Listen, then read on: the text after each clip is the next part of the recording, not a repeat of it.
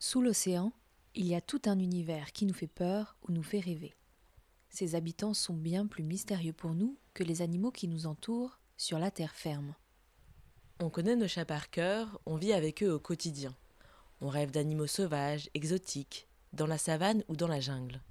Mais on oublie parfois que là, tout près de nous, l'Atlantique est le lieu de vie de centaines d'espèces fascinantes qui méritent aussi notre attention et notre protection. Car le dérèglement climatique les bouleverse tout autant que nous. On a voulu mieux les connaître et comprendre comment ils vivent à nos côtés. Alors l'été dernier, on a filé vers La Rochelle et on a embarqué sur le voilier de Sailing Hirondelle, une association qui sensibilise à la protection de l'océan. C'est là qu'on a imaginé ce podcast. On a dressé le portrait de trois espèces que l'on croise sur la côte atlantique en différents endroits. Dans l'air, dans l'eau et dans le sable. Comme les animaux ne peuvent pas nous répondre, on a tendu notre micro à des femmes et des hommes qui les observent de près. Je m'appelle Hélène Lefrançois. Je m'appelle Sophie Janinet. Vous écoutez Les Voix de la mer.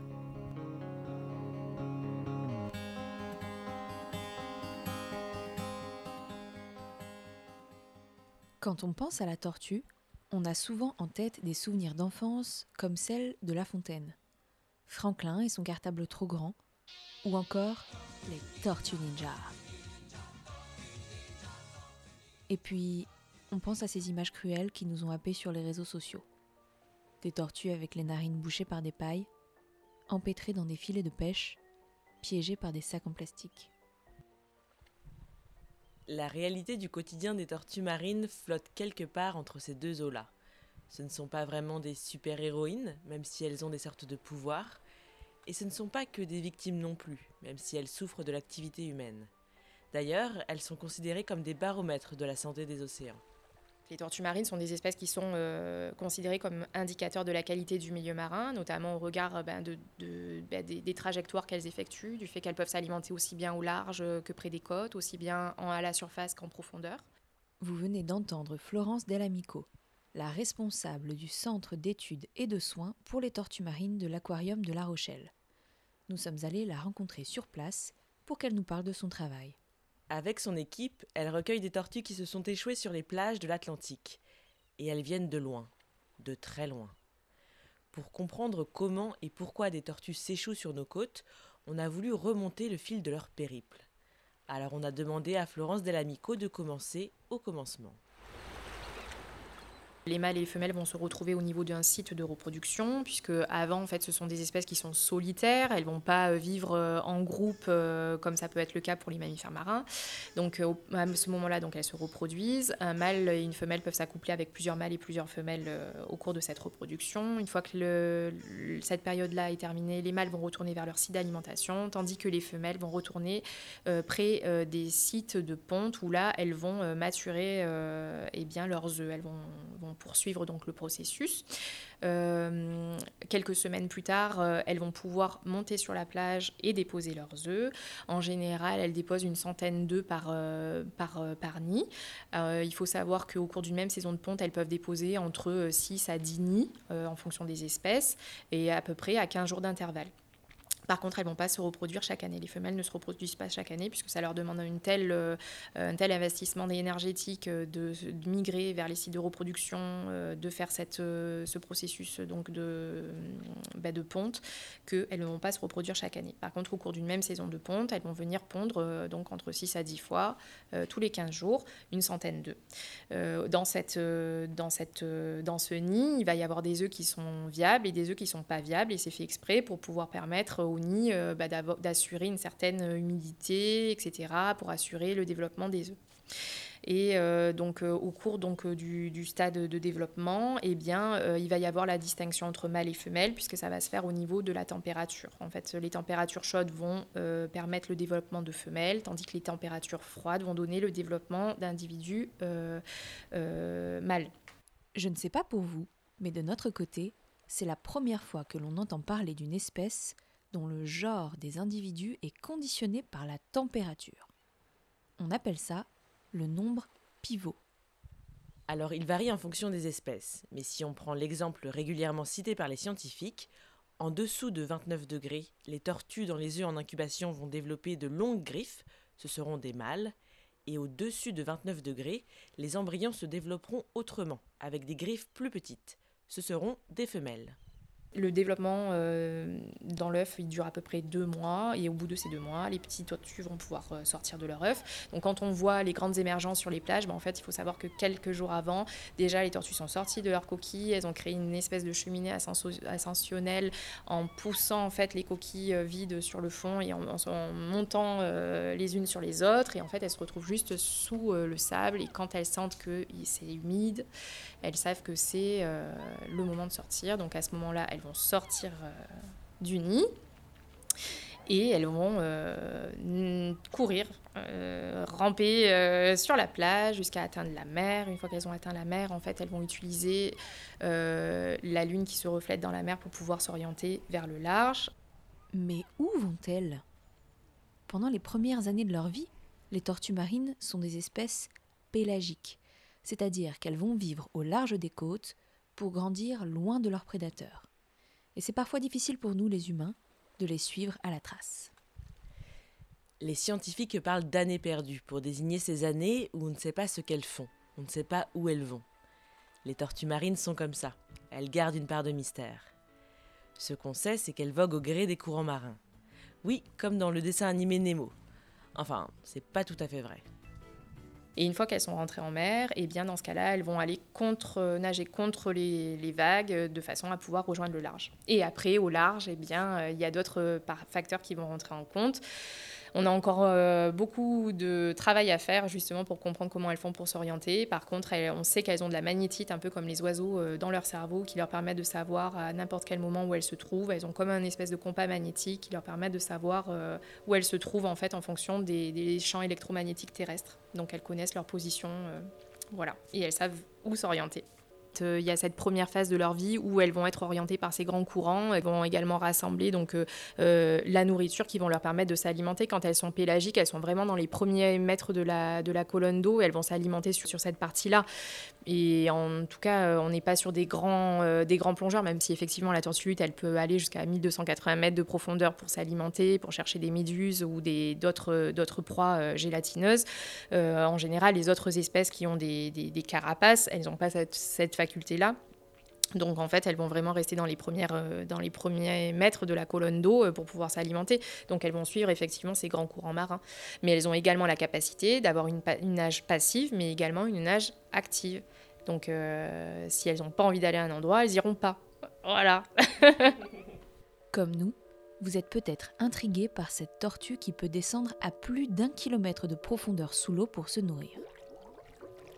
La tortue lutte, évoquée par Florence Delamico, est celle de tous les superlatifs. C'est avant tout la plus grande espèce vivante de tortue marine. Elle peut mesurer jusqu'à 2 mètres de longueur, peser jusqu'à 900 kg et vivre jusqu'à 50 ans. Impressionnant, non? Malheureusement, c'est aussi une espèce considérée comme gravement menacée d'extinction, selon l'Union mondiale pour la nature. On estime ainsi à 5,9% la baisse annuelle du nombre de nids de la tortue lutte. Récemment, elle a bénéficié des confinements aux quatre coins du monde au début de la pandémie de Covid-19. La baisse d'activité lui a permis de pondre et ses œufs ont pu éclore sans être dérangés par les humains. C'est une chance unique quand on sait que la population de cette espèce a diminué de 60% entre le début des années 80 et aujourd'hui. Des données à prendre en compte avec prudence, car on ignore encore beaucoup de la tortue lutte, et pour cause. Cette espèce mystérieuse est constamment en mouvement, parcourant les profondeurs du monde entier. Il est d'ailleurs impossible de l'observer longtemps en captivité, tant elle n'y est pas adaptée. Florent Delamico lève le voile sur certains de ses secrets. La tortue lutte, à la différence des autres espèces de tortues marines, donc il existe sept espèces de tortues marines dans le monde. Hein. Sur les sept espèces de tortues marines, il y en a six qui font partie du même groupe, des chelonidés, et une seule espèce qui est vraiment euh, très particulière, qui euh, est la seule représentante de son groupe des thermochelidés, qui est la tortue lutte.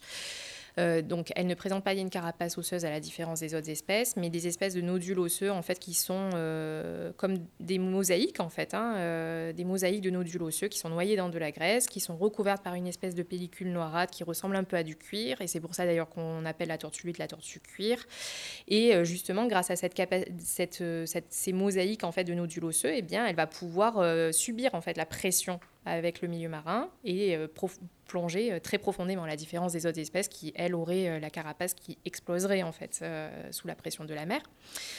Et donc les tortues, elles sont tellement différentes des autres parce que ben, c'est la plus grande de toutes les espèces de tortues marines, c'est celle qui va le plonger le plus profondément, qui a la capacité justement de pas de s'affranchir en fait des températures hivernales à la différence des autres espèces de tortues marines. Elle a, une, elle a vraiment une épaisse de couche de graisse qui lui permet justement euh, d'assurer euh, ben, ses migrations vers les côtes du Canada, euh, à trouver des, des, méduses. Et elle s'alimente que de méduses ou en tout cas de proies gélatineuses. Et elle peut s'alimenter son poids journalier en méduses, qui est d'à peu près 350 kg. Donc voilà. Elle, elle mise plutôt sur la quantité que sur la qualité. C'est ce genre de gros spécimens que l'Observatoire de l'Aquarium de La Rochelle retrouve sur la côte atlantique. Et malheureusement, quand elles arrivent sur nos plages, elles n'ont pas toujours survécu à leur périple. Alors, euh, on a également une autre particularité. Donc, en plus de notre centre de soins, donc qui va accueillir les tortues marines, on va également intervenir sur le terrain puisque les tortues luttes, qui sont observées également sur notre façade manche atlantique, vont être observées au cours de la période automnale, hivernale, euh, échouées, mortes. Ce ne sont pas des animaux qu'on va pouvoir récupérer euh, dans notre centre de soins, puisque ce sont des animaux qui font entre 300 et 400 kilos. Donc on va intervenir sur le terrain et réaliser des autopsies sur place. Donc on va euh, étudier leur tube digestif lorsqu'on va réaliser des autopsies pour détecter éventuellement des déchets et voir si cela a pu causer ou non la mort de l'animal. Au cours de ces autopsies, l'équipe du centre de soins trouve toutes sortes de déchets plastiques. Alors ça va dépendre, euh, ça va dépendre de la taille des animaux, mais euh, on peut retrouver des petits morceaux euh, d'emballage euh, plastique. Euh, on, va, on a retrouvé également une serviette hygiénique. On a retrouvé également un emballage de serviettes au citron pour se laver les mains après avoir mangé des fruits de mer. Des emballages, des, poches entières de sacs plastiques. voilà, tout un tas de, de, déchets. On peut également retrouver des morceaux de fil de pêche. On retrouve vraiment tout un tas de, tout un tas de déchets, mais principalement effectivement euh, des déchets plastiques. À cette pollution visible s'ajoute la pollution invisible, celle dont on parle moins, qui est plus difficile à visualiser, mais qui est tout aussi dangereuse pour les tortues marines.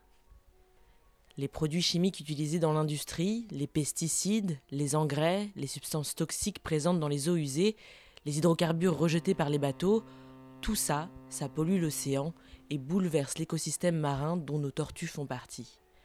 Ces produits chimiques peuvent dérégler leur foie, leurs intestins, leurs reins, bref, les affaiblir et ils affectent aussi leur fertilité. Il est difficile d'admettre que des animaux marins comme les tortues puissent s'éteindre à cause de nous, les humains. Nous devons pourtant nous préparer à la disparition de ces espèces, car un autre facteur entre en jeu le réchauffement climatique. On vous le disait plus tôt, la température de la mer et du sable détermine le sexe des petits après la pondaison. Le calcul est simple. Plus les températures montent, moins il y aura de mâles dans les portées. Et sans mâles, pas de reproduction.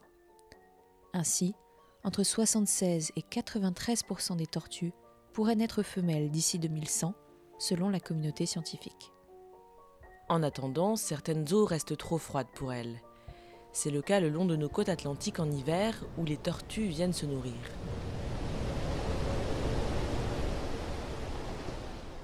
En fait, euh, il y a des tempêtes au large, euh, des, épisodes de, de grosses tempêtes qui vont pousser en fait les tortues jusque sur les côtes européennes où là, elles vont pouvoir trouver de quoi s'alimenter, puisque on a quand même euh, un environnement qui est vraiment très très riche. Et donc, euh, elles vont pouvoir euh, trouver de quoi s'alimenter. À un moment donné, elles vont rester dans cette zone, mais qui va être très froide, puisque les températures hivernales arrivent, et là, elles vont être piégées par le froid. Et ensuite, à partir de ce moment-là, comme elles vont être faibles, elles vont remonter à la surface, elles vont flotter, et les vents vont les pousser progressivement jusque sur nos plages, où là, on va les retrouver. Donc c'est à ce moment-là où nous, en fait, on va les soigner. Mais c'est principalement un phénomène naturel. Affaiblies jusqu'à la paralysie par le froid, les tortues marines sont donc à la merci des éléments et des prédateurs, mais aussi des pêcheurs.